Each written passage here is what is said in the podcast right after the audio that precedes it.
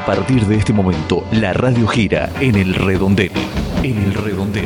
Conducción, Nicolás Eleve. El redondel del periodismo sin lados oscuros.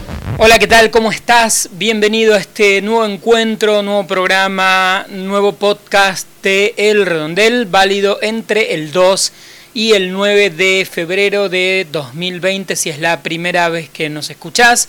Bienvenido, durante 60 minutos, una hora vamos a estar haciendo este humilde pero potente espacio, programa de radio, podcast, como quieras llamarle, en el que mm, siempre lo que buscamos es pensar en voz alta, analizar la realidad de la Argentina y el mundo, darle vueltas en redondo, girar alrededor de algunos de los temas que más nos llaman la atención. Hay mucha información siempre semana tras semana y acá lo que intentamos simplemente es detenernos en algunas informaciones que nos interesan para reflexionar alrededor de ellas, hacernos más preguntas que dar respuestas. Eso es lo que siempre hemos creído que debe ser el periodismo. Más preguntas y menos respuestas o más reflexiones y menos certezas. Bienvenidos, vamos a comenzar como siempre con lo que pasa aquí en la Argentina y luego seguimos. El destino del país gira entre el Congreso y la Casa de Gobierno. El redondel. Política.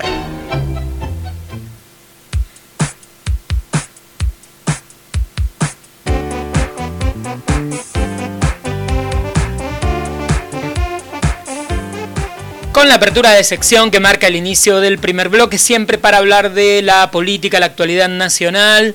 Te recuerdo que somos un espacio sonoro que se actualiza una vez por semana, así que si el programa lo estás escuchando por fuera de la fecha del 2 al 9 de febrero de 2020, seguramente algunos, varios contenidos estarán algo vencidos como un yogur, otros no, tienen duración, podés escucharnos por fuera de las fechas, pero significará, si nos escuchás fuera de estas fechas, que hay algún otro programa listo con algunos otros temas ya más actuales. También antes de entrar directamente en la actualidad, quería recordarte que nos encontrás en elredondel.wordpress.com, ahí están todos los programas, todos los links toda la información, cómo contactarnos, igual te lo voy recordando a medida que vayamos avanzando con el programa. Y además de la dirección en la web, elredondel.wordpress.com, también podés escucharnos a través de, quizás de hecho lo estés haciendo así, eh, a través de Spotify. Nos buscas como simplemente el redondel, vas a ver el logo del programa, que es un redondel justamente el Redondel Radio y desde ahí nos podés escuchar. Más adelante te cuento redes sociales y eh, distintas alternativas para que estemos en contacto. Vamos a comenzar a hablar de cómo viene la actualidad por estos días en nuestro país. La gira del presidente Alberto Fernández en Europa esta semana estará terminando. Los encuentros de eh, Fernández con Papa Francisco, con las autoridades en Italia, Angela Merkel, Macron, Pedro Sánchez en España.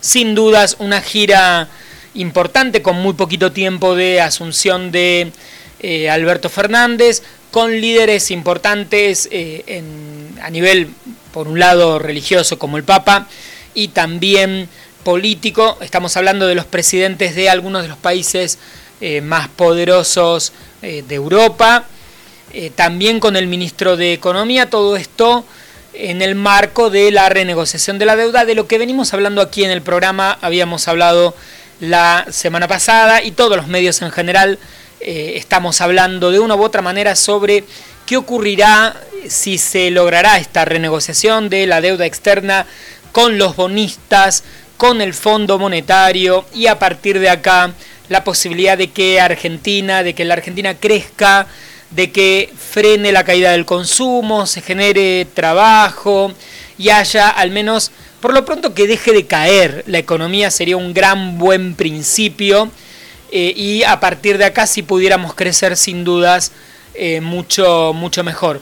Hay un tema que creo que en estos días tiene que ser noticia, no está siendo, eh, me parece, tanta, no, aparece tanto en los medios como debería, tiene que ver con el hambre y con los casos de fallecimiento por desnutrición, especialmente en Salta, y en la mayoría de los casos, por supuesto, tiene que ver con fallecimientos en comunidades eh, aborígenes, especialmente la comunidad Wichi. La problemática de los pueblos aborígenes en la Argentina es centenaria, no es algo de más está decirlo que tenga que ver con este gobierno, ni con el anterior, ni con los anteriores, o en todo caso, vamos a decirlo así, tiene que ver con todos los gobiernos, con el actual, con el anterior, con el anterior y con todos los anteriores, porque la problemática de... Hay un documental muy bueno, no, sé si lo viste, si no, buscalo. Los domingos al mediodía lo emite La Nación Más, con eh, parte de la conducción y el voiceover de Julián Wage. Es una fundación que recorre el impenetrable, el norte de Santiago del Estero, Salta. Es muy evidente, siempre fue igual, lamentablemente diría León Gieco, cinco siglos igual, pero se ve cómo viven en pequeños ranchos aislados, sin acceso al agua potable, cantidad de personas argentinos, sin dudas muchos de origen aborigen, otros no, mestizos, de origen blanco, inmigrantes, en la absoluta pobreza, eh, todavía viviendo de la casa o de la pesca, sin infraestructura, eh, sin electricidad, sin salubridad, sin servicio médico. Esto ocurre, como lo decimos semana tras semana, por supuesto en Chaco, en Formosa, en buena parte del país, cuando nos alejamos un poco de los centros algo urbanizados. También en la provincia de Buenos Aires hay situaciones de este tipo de pobreza en algunos asentamientos en el Gran Buenos Aires y en los alrededores de algunas ciudades grandes eh, y en estos días el tema de la desnutrición, del fallecimiento por falta de alimentos, que es algo, reitero, que ocurrió siempre, ocurre siempre, pero aparecieron, se dieron seis, seis casos bastante evidentes que decretaron u obligaron a que en Salta se decrete eh, una alerta y se empiece a prestar atención. Este es uno de los temas eh, que, como decimos siempre en el redondel, es inentendible, incomprensible que eh, en la Argentina que producimos tanta cantidad de alimentos haya gente que tiene hambre y eh, de alguna manera el, gobierno que, asumió recién el tema del hambre lo ha puesto y está bueno en, en agenda con la tarjeta alimentar, con la idea de subsidiar la compra de alimentos. Esto eh, es bueno que aparezca porque nos permite hablar eh, de, Hay claramente diferentes grados de, eh, de, hambre en la Argentina, en algunos casos en los que llegan, se llega a la muerte, en otros casos son problemas de alimentación, tipo de alimentación, mala alimentación, malnutrición, desnutrición, todos temas muy muy técnicos, muy específicos, pero sin dudas es buenísimo que, y debemos hablar más del hambre eh, y de eh, estos, esta situación de eh, enfermedad, fallecimiento, malas condiciones de vida asociadas a la falta de alimento. Y de hecho, se encontró Alberto Fernández con técnicos de la FAO, que es el organismo de Naciones Unidas para la Alimentación, que en, los próximos, en las próximas semanas van a comenzar a trabajar con el Ministerio de Desarrollo Social. Eh, aquí en Buenos Aires van a venir para eh, asesorar y eh, a partir de acá ver de qué manera se puede mejorar una política efectiva contra el hambre. En la Argentina ha habido, y en, el mundo hay distintos tipos de planes que tienen que ver con el hambre. Me acuerdo, y seguramente si tenés si sos muy joven no, pero si sos algo más grande, lo que representó el, Programa Alimentario Nacional, el PAN, en el gobierno de Raúl Alfonsín, que eh, implicaba una serie de cajas con alimentos que se distribuían, eh, y otros tantos de programas provinciales, municipales, nacionales. De alguna manera la asignación universal por hijo, que es un derecho, porque e, equivale a la asignación por hijo que cobran los trabajadores que están en blanco, así que la asignación universal por hijo en sí es un derecho eh, que se le garantiza a cualquier ciudadano que tenga hijos eh, y que el Estado le provee. Entonces los trabajadores en blanco cobran su asignación por hijo y los trabajadores en, negro o desempleados lo hacen a través del sistema de la asignación universal. Ha ayudado sin dudas con el tema del hambre, pero hablar de cómo nos alimentamos, del acceso a los alimentos, eh, de una mejor alimentación, en algunos casos, gente que a veces tiene acceso a comprar comida de calidad, pero no sabe, no está informada, no está formada al respecto. Eh, o, bueno, no sabe cómo reemplazar algunos alimentos. Hoy en día que eh, la carne es tan cara, cómo incorporar proteínas de alguna manera, ese es un nivel de discusión. En otros casos, la, el acceso a la comida y a cualquier comida es imprescindible. Hay gente que realmente no está pudiendo comer en la Argentina de hoy. Eh, y como venimos diciendo acá en el programa, esto ha empeorado, es algo que existió siempre, pero ha empeorado mucho porque en los últimos años lo que aumentó muchísimo es el precio de los alimentos. Y ante el creciente aumento del precio de los alimentos, obviamente la gente que tiene menores ingresos ya no puede acceder a alimentos eh, o accede a alimentos de muy mala calidad y en algunos otros lugares por otro tipo de situaciones como pobreza endémica, falta de acceso a eh, infraestructura, como lo que veníamos hablando de lo que ocurre en eh, muchos lugares de la Argentina, que la gente en serio todavía vive de la caza, de la pesca, no hay distribución de comida, por supuesto, no hay em, supermercados, no hay agua, no hay agua potable, y a partir de acá todo esto que eh, se imaginan. Tenemos que seguir hablando del hambre, como em, venimos hablando también de la vivienda, son algunos de los temas que nos tienen que eh, seguir em, em, preocupándonos y nos seguimos, tenemos que seguir estando muy atentos. La semana pasada hablábamos de el caso de Facundo Báez, asesinado en eh, Villa Gesell y en estos días otra noticia de, eh, que, nos obliga a hablar de la violencia, que en definitiva es otra, hablamos del hambre y tenemos que hablar de la violencia. Aparecen la violencia, el hambre, son los temas grandes de la historia de la humanidad que van apareciendo de diferentes maneras año a año. En estos días, en Luján de Cuyo, en la provincia de Mendoza, eh, una chica de 21 años fue abusada sexualmente de manera grupal, en este caso un ataque sexual en manada.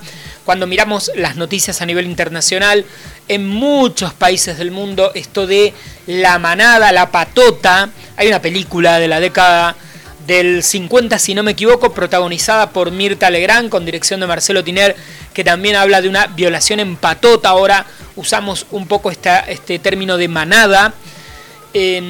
Bueno, acá aparece otro, otro caso eh, y por supuesto están todos detenidos, que nos tiene que invitar a seguir eh, reflexionando sobre eh, la, el comportamiento de las personas cuando están todas juntas o estamos todos juntos, cómo nos dejamos llevar. Esto fue en una fiesta. y en la casa en donde se había ocurrido, en donde ocurrió la fiesta, con ausencia de eh, los, de los padres, los chicos tenían cerca de 20 y pico de años, terminó con el abuso sexual de manera grupal, violación en manada y sin dudas es otra noticia que nos vuelve a obligar a hablar de eh, lo mismo, ¿no? de, los mismos, de los mismos temas eh, que es sin dudas la violencia. La semana pasada, otro tema que tiene que ver con la violencia y que no, lo hablamos, en estos días los, medios nacionales e internacionales siguieron hablando, eh, se conmemoró por estos días eh, la liberación, la llegada del ejército rojo, el ejército soviético a Auschwitz, lo que marcó el fin de ese campo de concentración de la Alemania nazi. Saben que acá en el programa hablamos bastante de esto, eh, que sin llegar a lo que eh, a lo que fue el holocausto sin dudas hay como dejos, como cierto aire de eh, cierto resurgir de estos de este nacionalsocialismo. Estamos como en una época muy 1930 por algunas declaraciones, por algunos políticos a nivel mundial, por algunos crecimientos de, eh, de nazis versión siglo XXI en varias partes del mundo. Y em, creo que es una muy buena oportunidad estos 75 eh, años que se cumplieron de el fin em, de lo que fue Auschwitz, del campo de concentración, para detenerme y recomendarles eh, ver, conocer, leer la historia de Sara Rus. Sara Rus fue sobreviviente de Auschwitz, es ciudadana ilustre de la ciudad de Buenos Aires, es madre de Plaza de Mayo. Es una historia increíblemente trágica, conmovedora e inspiradora. Eh, la de Sara. Hay un documental que lo pueden encontrar, creo que lo emite Encuentro. Hay un artículo muy interesante sobre Sara Rus eh, que eh, está publicado en Infobae. Pueden entrar al sitio web del, diario y buscar. En, ese artículo se repasa toda su historia desde su adolescencia, cuando en, en Polonia eh, son obligados a mudarse al gueto de Lons y a partir de ahí luego eh, su historia eh, en Auschwitz, cómo pierde a su padre ahí, cómo logra sobrevivir, escapar, su vínculo con Buenos Aires, una historia casi mágica de cómo el destino la trae a Buenos Aires y cómo de alguna manera su historia se repite cuando en la dictadura argentina su hijo es secuestrado y llevado también a un campo de concentración como su madre eh, en la Segunda Guerra Mundial y eh, es una historia increíble. Eh, el otro día miraba el documental en Encuentros, si no lo viste, buscalo, si no leíste la, la historia de Sara Rus, busca, hay mucho material y es apasionante y creo que ella refleja, representa muestra este lado de la violencia de los seres humanos, eh, la violencia extrema que implicó el nazismo, pero sin dudas la, eh, la violencia y la agresividad eh, y el dolor y el recomponerse y el volver y el pararse y el dar testimonio y contar, que es lo que tenemos que hacer todos, para que nada de esto ocurra o si ocurrió, deje de ocurrir. Y me parece que una buena manera en, este, en estos días de recordar eh, esto, esto que implica la violencia y el resurgir y el renacer es homenajear también aquí desde el programa a la gran María Elena Walsh. Estamos en fecha de su nacimiento, 90 años eh, hubiera cumplido en estos días y vamos a escuchar uno de los grandes clásicos de María Elena para eh, entender de qué hablamos con esto de frenar, dar testimonio y volver a decir lo que tenemos que decir. El redondel se mueve, se revoluciona. Música para ciertos momentos, música para este momento. Tantas veces me mataron, tantas veces me morí. Sin embargo estoy aquí resucitando. Gracias estoy a la desgracia y a la mano con puñal porque me mató tan mal. Y seguí cantando, cantando al sol como la cigarra, después de un año bajo la tierra, igual que sobreviviente que vuelve de la guerra.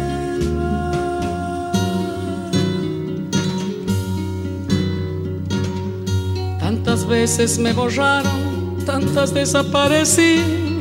A mi propio entierro fui sola y llorando. Hice un nudo en el pañuelo, pero me olvidé después que no era la única vez. Y seguí cantando, cantando al sol como la cigarra después de un año bajo la tierra, igual que sobreviviente que vuelve de la guerra.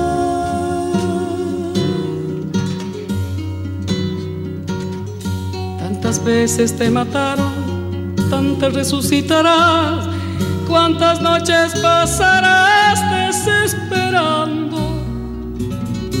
Y a la hora del naufragio y la de la oscuridad, alguien te rescatará para ir cantando,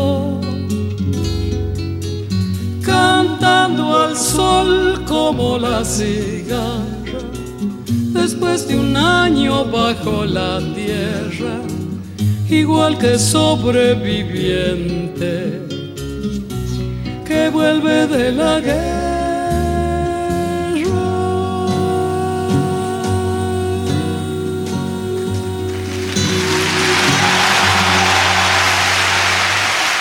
Estamos en febrero de 1982. Mercedes Sosa, inconfundible, inconmensurable, al igual que María Elena Walsh, autora de esta gran canción que tanto conmociona, tanto marcó a los argentinos a lo largo de las décadas. Por supuesto, esto era como la cigarra.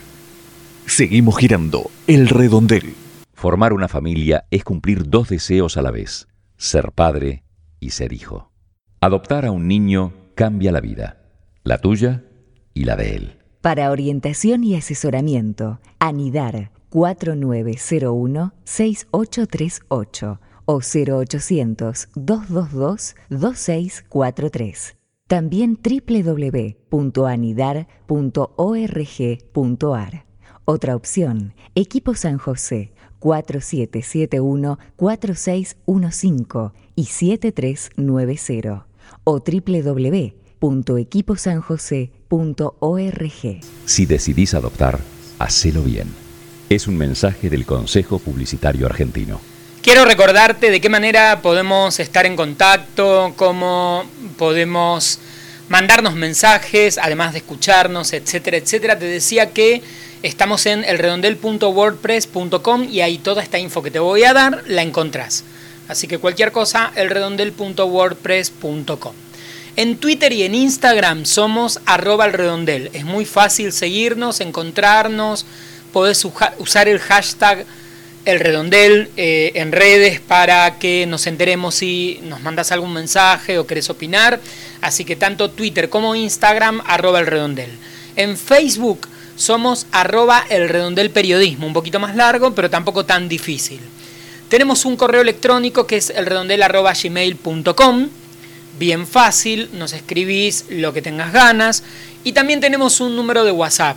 Podés enviarnos WhatsApp, tenés que cargar el número que te voy a pasar a tu agenda de contactos y a partir de acá nos vas a poder mandar audio o texto. El número es más 190 2702 2775 más 190 2702 2775.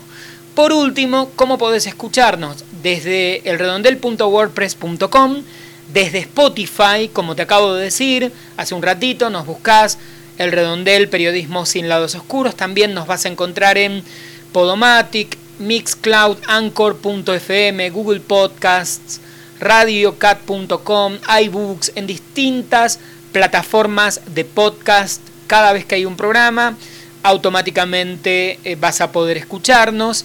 Y por último, también podés buscarnos en YouTube como el Redondel Periodismo sin lados oscuros y desde ahí podés eh, oírnos. Creo que está todo, ya dije todo. Eh, ah, no, me olvido. Algunas emisoras nos incluyen en su programación en distintos puntos de la República Argentina. Así que si nos estás escuchando a través de alguna radio FM o AM en algún punto de la Argentina, en el mismo día, en el mismo horario, la semana que viene, sin dudas, habrá un nuevo programa. Por último, mi nombre es Nicolás Elevi y en redes sociales me encontrás como arroba Nelevi, N-E-L-E larga I. Es todo lo que tenía para decir, seguimos con el programa. El mundo gira dentro y fuera de El Redondel. Buscando ser fieles al lema Un oído atento y un corazón abierto al que sufre, los voluntarios del teléfono de la esperanza atienden humana y espiritualmente durante las 24 horas a las personas que se encuentran solas, angustiadas, deprimidas, sin trabajo, con ideas o intentos de suicidio, ofreciéndoles una escucha activa y orientación concreta según su problemática. El teléfono de la esperanza es el 4743-0050. Del otro lado, y en cualquier momento, alguien, velando, ofrece su ayuda las 24 horas.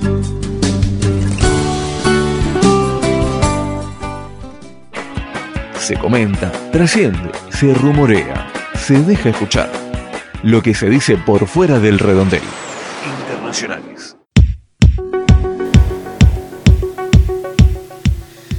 Bien, momento de repasar la información que tiene que ver con este planeta siempre tan convulsionado, siempre, antes y después.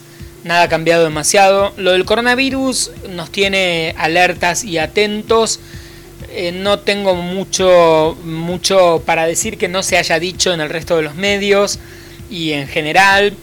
Eh, no, eh, saben que acá el, el, objetivo del programa no es hacer un programa esencialmente informativo y dar datos duros, sino reflexionar en líneas generales sobre algunos temas.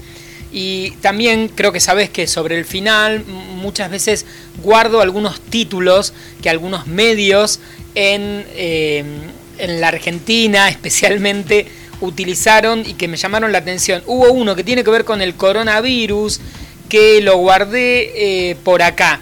Y es así, textual, el título de un diario de alcance nacional. ¿Te podés contagiar del coronavirus por los envíos que llegan desde China? ¿Sabes qué? Este título tiene que ver con el capítulo de Los Simpsons en el que Bart se contagia y medio Springfield una gripe por una caja que viene con algo desde China. ¿No te parece? Me hizo acordar claramente a eso. Se lo preguntaron, vi este título así como te lo estoy contando, está en un eh, diario de alcance nacional, en un portal de noticias, pero además se lo escuché preguntar a una periodista a un eh, infectólogo que se mató de la risa porque dijo, no, los virus no viven más de dos horas en circunstancias y condiciones eh, muy específicas, tiene que estar mojada la zona, húmeda, pero eh, un virus no vive por fuera de... no, no, no puede, si, si va, si alguien estornudara a las dos horas se muere el virus. Eh, muy. Pero me hizo acordar muchísimo a. Me vino completamente la eh, imagen del capítulo de Los Simpsons y también hasta dónde, que es interesante, hasta dónde lo que ocurre o lo que aparece instalado por los medios de comunicación, las series, la tele, las ficciones, lo que fuere, las redes hoy en día, eh, se genera como una especie de imaginario colectivo, como una idea que anda dando vueltas y se instala a tal punto que eh, se le da cierta verosimilitud incluso como para titular, ¿no? Y que sea eh, noticia. Hay que, eh, sin dudas, esperar a ver cómo sigue el tema del, coronavirus, pero este, este lado de la noticia me llamó bastante la atención y me pareció interesante discutirlo. en otros temas, que son de, orden internacional y que son interesantes, eh, sin dudas, es el Brexit, después de que ya se concretara formalmente, porque la verdad, eh, o en todo caso informalmente, porque en lo concreto recién a fin de 2020 se definirá, cambiarán algunas políticas, todavía no se sabe muy bien cuáles, en este divorcio entre la Unión Europea y el Reino Unido Gran Bretaña e Irlanda del Norte, pero recuerden que no son en este universo de divorcios los únicos divorcios posibles. La, em, las autoridades de em, Escocia dijeron, Escocia publicaron un tuit, el, la, digamos, la, figura más importante políticamente en, Escocia, Nicola Sturgeon, publicó un tuit eh, en el que afirmó esto, Escocia volverá al corazón de Europa como país independiente. Son eh, muchos los escoceses que eh, incluso hoy en día gobierna un partido pro-independentista en Escocia, que esperan que haya pronto un referéndum que permita que Escocia salga del Reino Unido, de Gran Bretaña e Irlanda del Norte, se separe y eh, pueda eh, formar parte de la Unión Europea como un país independiente, que es lo que ocurre con Irlanda, la República de Irlanda, que sigue siendo parte de, de la Unión Europea. Y uno de los temas más delicados eh, más allá de lo económico, las frutas, lo hemos hablado también en el programa acá, los medicamentos, el dinero, los viajes, eh, los que son ciudadanos eh, ingleses y viven en Europa la pierden su ciudadanía, no pueden entrar, hay todo un tema ahí bastante complejo, los costos de los alimentos, porque en, en Gran Bretaña muchos alimentos frescos se importan desde Europa. Un tema muy complejo que está en stand-by es si va a haber frontera entre Irlanda del Norte y la República de Irlanda. Se acuerdan que hubo un conflicto, el, IRA, el ejército republicano irlandés, desde principios del siglo XX, eh, que dejó cantidad de muertos, un conflicto político, religioso, cultural, porque la isla de Irlanda está partida, hay un pedacito de la isla de Irlanda en el norte que forma parte del Reino Unido y el resto es la República de Irlanda. Desde los acuerdos de paz que solucionaron el problema, no hay frontera entre Irlanda del Norte y la República de Irlanda. O sea, no hay frontera literal, no hay límite fronterizo, nadie se entera cuando cambia de país. Una parte es el Reino Unido, la otra es Irlanda, pero no hay límite y esto implicaría volver a poner un límite y eh, con, digamos que los ciudadanos de un lado no puedan pasar al otro. Bueno, ese es el lado más complejo de esta historia y se sustenta o se apoya todo este bardo, este problema, en un conflicto internacional eh, grave, que fue esto, este conflicto entre eh, los católicos irlandeses, los protestantes pro-unionistas a favor del vínculo con Gran Bretaña, el norte de Irlanda y el sur. Bueno, tanto que, que ha ocurrido alrededor de eso. ¿Se acuerdan la canción de YouTube Sandy Bloody Sandy que cuenta eh, de alguna manera el origen? Hay varios temas, hay temas de los Cranberries también, Zombie, eh, que hacen referencia a, a este tema. Donde la situación no está mucho mejor, no ha mejorado, no estamos hablando tampoco tanto porque eh, ya pasó, si quieren, el pico de cobertura, es en Chile. En los últimos días miles de personas con banderas de los dos equipos más importantes, el, Colo Colo y la Universidad de Chile, eh, protestaron porque un hincha de Colo Colo, Jorge Mora, de 37 años, fue atropellado por un camión de carabineros en las afueras del Estadio Monumental donde Colo Colo estaba jugando con Palestino en la primera jornada del campeonato chileno.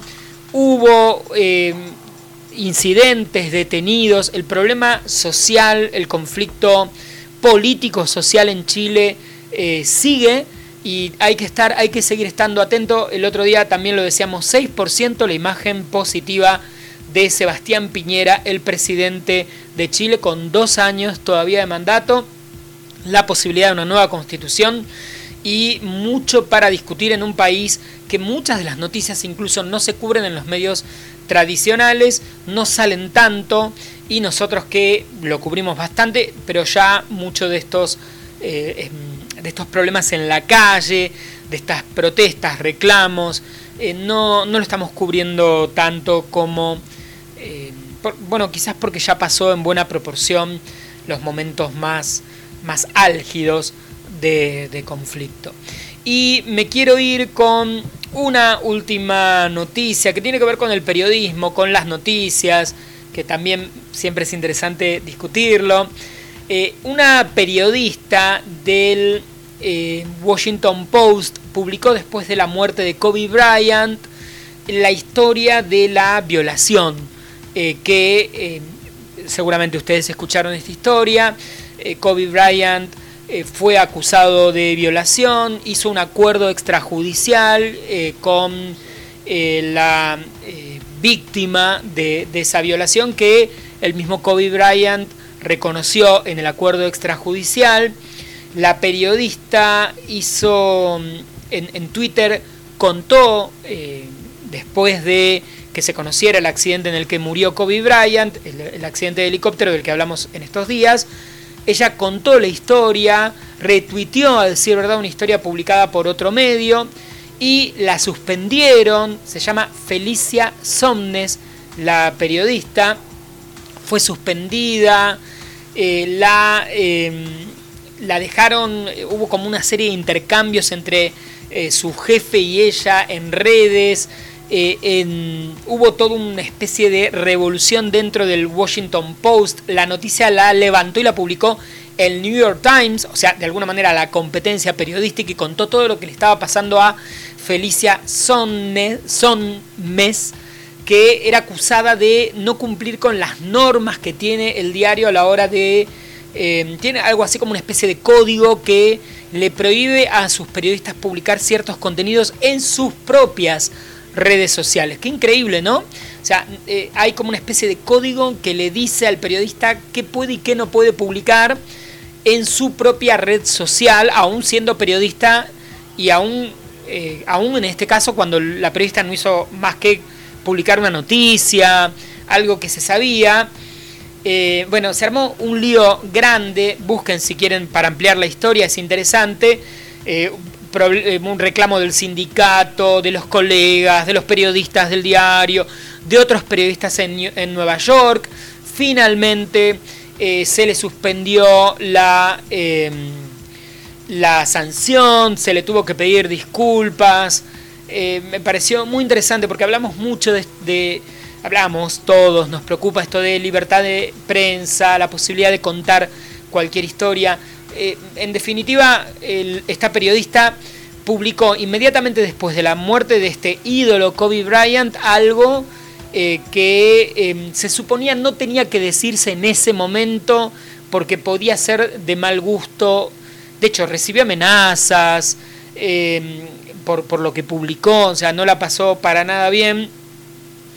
Eh, lo que mm, dijeron los periodistas del diario es que si los periodistas en un medio son eh, propensos a la suspensión eh, por tuitear historias fuera de su campo de acción o de sus temas, toda la sala de redacción debería estar de licencia administrativa. Esto escribieron en una carta para finalmente lograr lo que lograron, que es que esta periodista volviera a trabajar. Historias de periodistas, historias de qué difícil a veces contar las cosas como son, eh, o contar lo que uno quiere contar, eh, porque miren qué complicado se le puso a Felicia Somnes, esta joven eh, periodista allí en los Estados Unidos.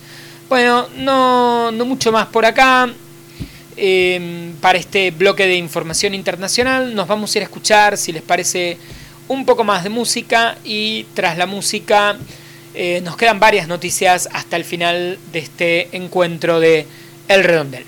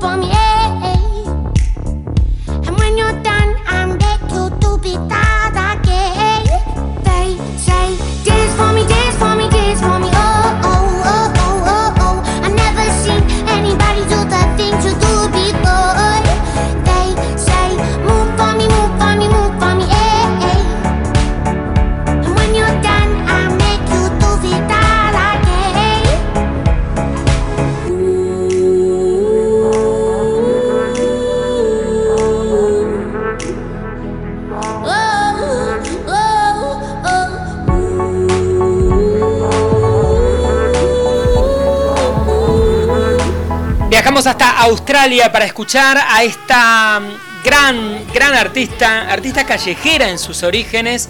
Tony Elizabeth Watson nació en el año 2000. La conocemos actualmente como Tones and I. Acá en el redondel vamos desde Mercedes Sosa hasta música bailable, uno de los grandes éxitos en este momento en todo el mundo. Este tema es puesto número uno en más de 30 países. Dance Monkey. Sonando aquí en el redondel, una historia muy interesante, la de Tones and I, así es el nombre artístico de esta joven australiana que triunfa en todo el mundo. El mundo gira dentro y fuera de El Redondel.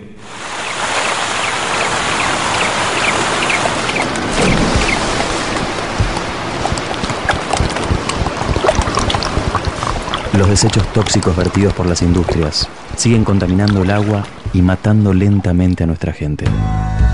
¿Vos querés hacer algo para impedirlo? Ahora es tu oportunidad. Sumate a Greenpeace para defender el medio ambiente y participa activamente enviando emails o mensajes de texto desde tu casa, tu trabajo o donde sea. Entra ahora a greenpeace.org.ar. Juntos podemos hacer mucho más. No hay tiempo que perder. greenpeace.org.ar. El Redondel. El Redondel, un espacio que nos incluye a todos. El Redondel, arroba yahoo.com.ar.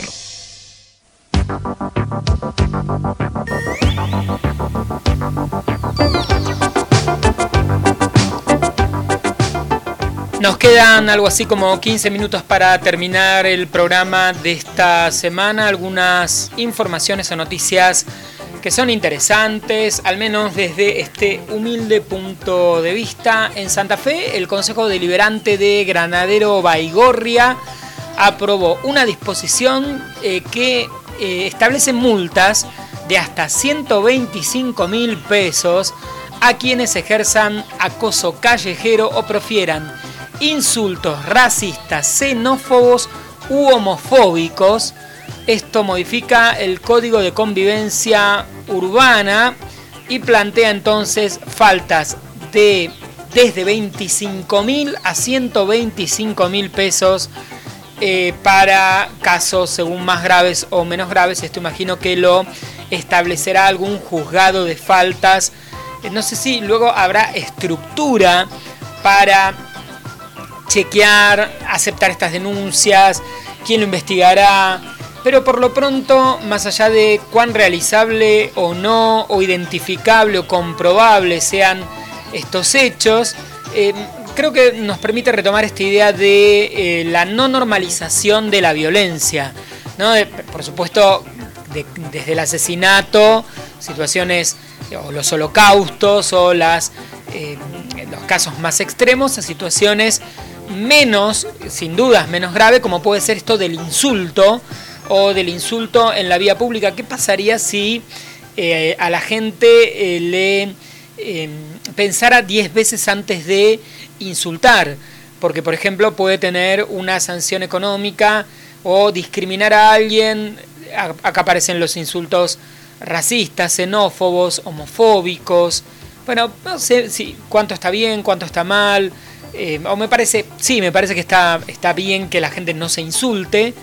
No sé si todo se resuelve en la vida con sanciones o multas, eh, pero por lo pronto eh, me parece que aparece ahí eh, un, tema, el tema de la sanción frente a algo que no debería ocurrir, después discutimos, esto es casi impracticable, pero me pareció interesante compartir la noticia.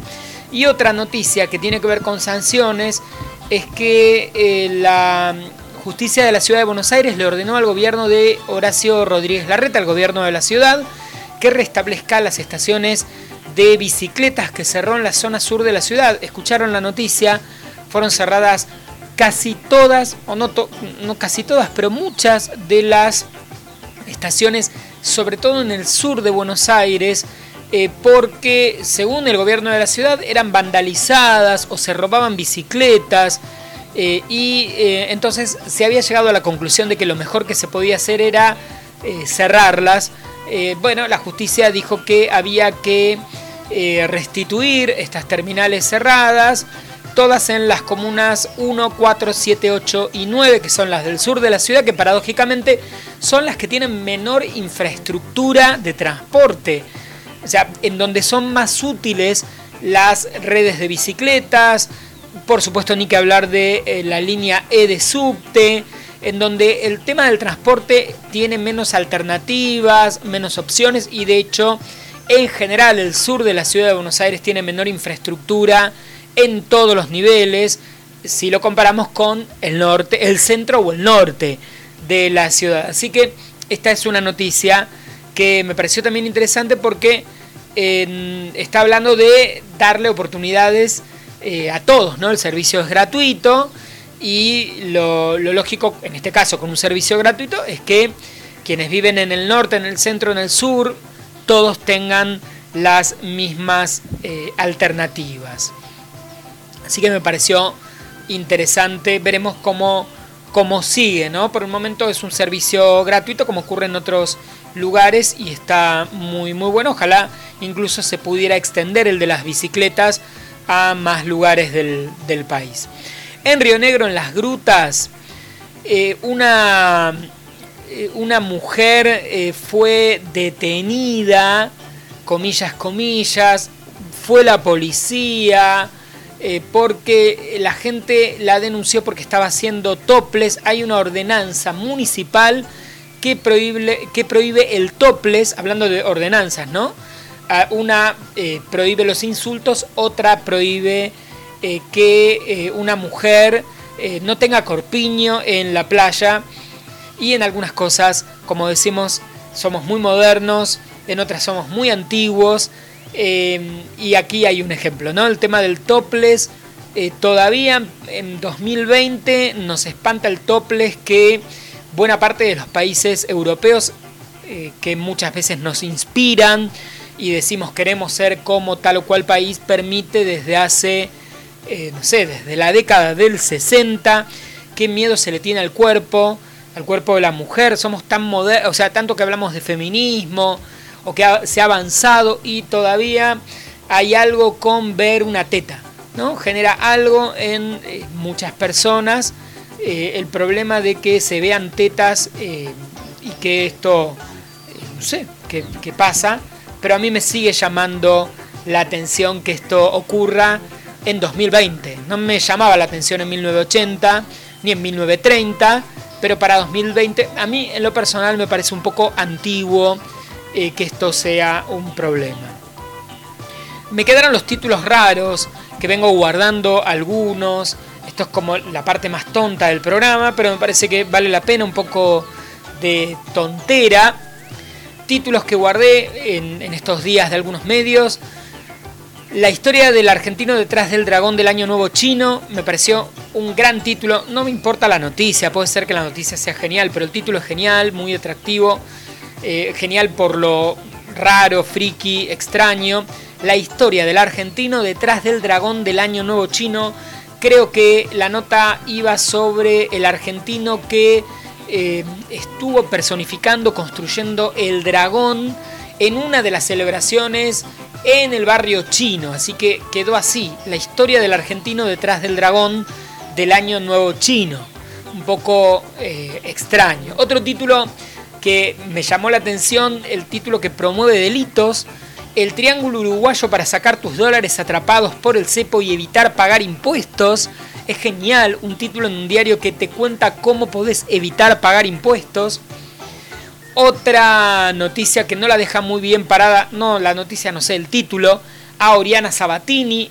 Fíjense a ver qué impresión, fíjate cómo lo ves. Oriana Sabatini se dio cuenta que estaba enamorada de Paulo Dybala en sus primeras vacaciones de lujo. No sé si lo habrá dicho así Oriana, pero queda no queda muy bien, da la idea de que cuando se fue de vacaciones y vio el lujo, entonces dijo sí lo amo. Oriana Sabatini se dio cuenta que, y no de qué, está mal redactado, que estaba enamorada de Paulo Dybala en sus primeras vacaciones de lujo. Otro muy extraño, antes y después, dos puntos, Eva de Dominici lució su nueva dentadura, como si las dentaduras fueran carteras o ropa. Es extraño esto de lucir dentadura y hablar de la dentadura como una nueva dentadura. ¿Qué significa? La dentadura son todos los dientes, todos los dientes los lució. Es raro. Otros títulos tengo dos más. Uno es Arroz, el elegido de Víctor García, el gordo cocina. Es muy raro ese título. No sé quién es Víctor García, no sé por qué le dicen el gordo cocina. Arroz, el elegido de Víctor García, el gordo cocina. Y por último, curiosidades, ¿de dónde viene darse un carmelazo para decir que un hombre se tiñó? Títulos muy raros que los medios usan aquí en la Argentina para hablar de algunas noticias o temas que a veces no son noticias, pero eh, bueno, forman parte del interés general que los medios de comunicación tratan y desarrollan. Me quiero quedar en algunos temas de espectáculos en general. Acá en el Redondel no hablo mucho de espectáculos, pero eh, hay alguna, algunas recomendaciones, quizás ya lo leíste, lo escuchaste por ahí. En Netflix están disponibles las películas del estudio Ghibli. Si no viste ninguna, empezá por El viaje de Chihiro, Spirited Away o La princesa Mononoke, clásicos de clásicos. Y si tenés eh, sobrinitos, nenes, hijos, sin dudas, eh, mi amigo Totoro para verla eh, de, de, cabeza, grandes películas del anime japonés y de la versión más mágica, más increíble visualmente y aparte en los relatos del de, universo de la animación japonesa. Así que las películas de Hayao Miyazaki y su estudio ya están disponibles en la plataforma de Netflix. Reitero, miralas si no viste ninguna y trata de ver si podés de Mandalorian. Eh, estoy ahí mirándola, me queda un poquito para terminar. Gran historia del universo Star Wars, gran spin-off que va por otro lado eh, y que habla de la reconversión. Me encantan las películas, series, historias en donde los personajes se reconvierten, ¿no? El malo más malo, pasa algo, algo ocurre, el personaje más despiadado eh, que eh, su vida cambia a veces por un detalle, es que esto es así en la humanidad, ¿no?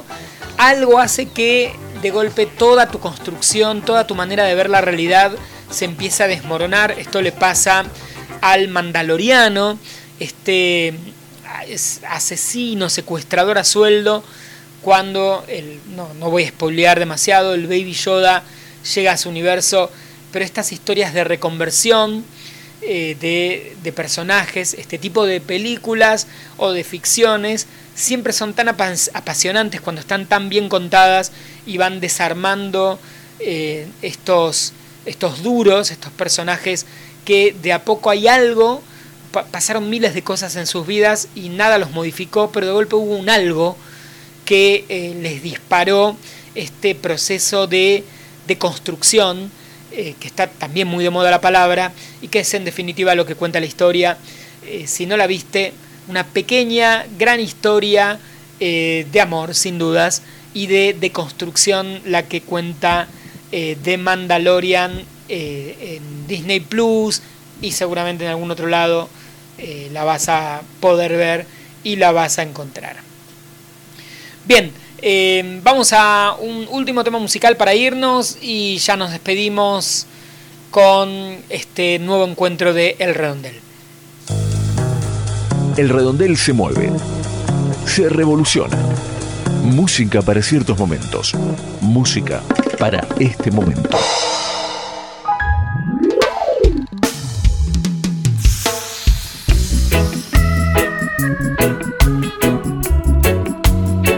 That's good,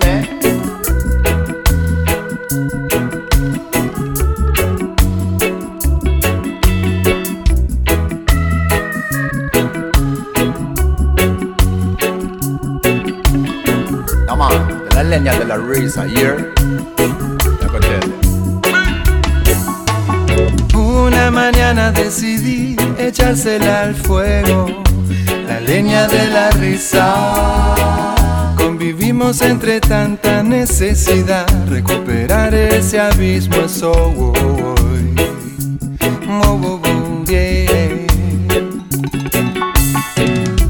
Un juego distinto despierta otra realidad. El sistema va preso. No florece la vida del barrio así.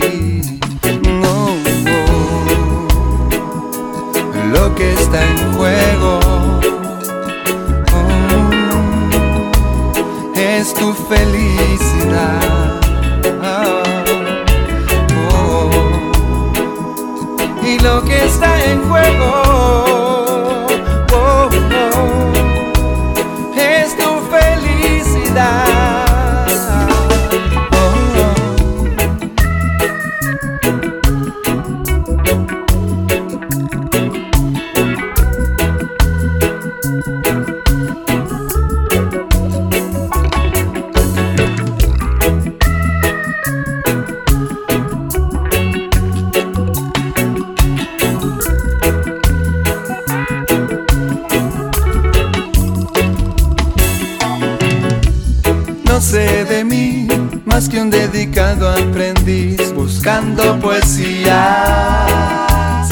Lucha no se escucha, no hay tesoro, corazón. Nuestros niños mirándonos. Uh, uh, uh, yeah. Me animo a sentir dolor, me animo a sentir el miedo. Y cuando es real la frustración, todo final es un comienzo.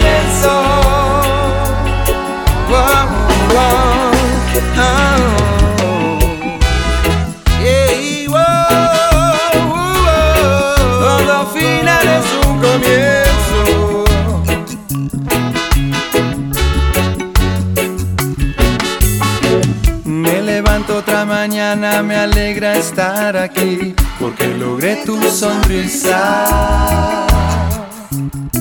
Oh, oh, recuperar ese abismo es hoy. Recuperar ese abismo es hoy.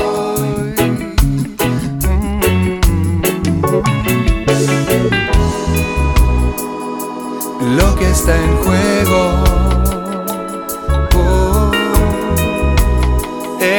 felicidad. Oh. Lo que está en juego oh, oh, es tu felicidad. Le estamos poniendo un poquito de reggae, un poquito de verano, si te parece, para terminar este encuentro. La leña de la risa, ahí lo acaban de decir los cafres, es su último tema. Nosotros, si todo sale bien, nos encontramos en 7 días, en una semana. Nos podés volver a escuchar, igual que hiciste ahora, desde Spotify, desde elredondel.wordpress.com, desde donde quieras. En redes sociales, acordate, en todas partes nos buscas como arroba el redondel, el redondel periodismo sin lados oscuros. Esto es este humilde programa, humilde pero potente, así nos llamamos. Mi nombre es Nicolás Elevi, gracias por estar del otro lado. Acordate, me encontrás en redes como arroba Nelevi, N-E-L-E, B larga I.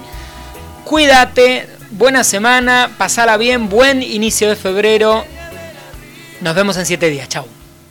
El mundo, la taza de las mañanas, el redondel, siempre cerca.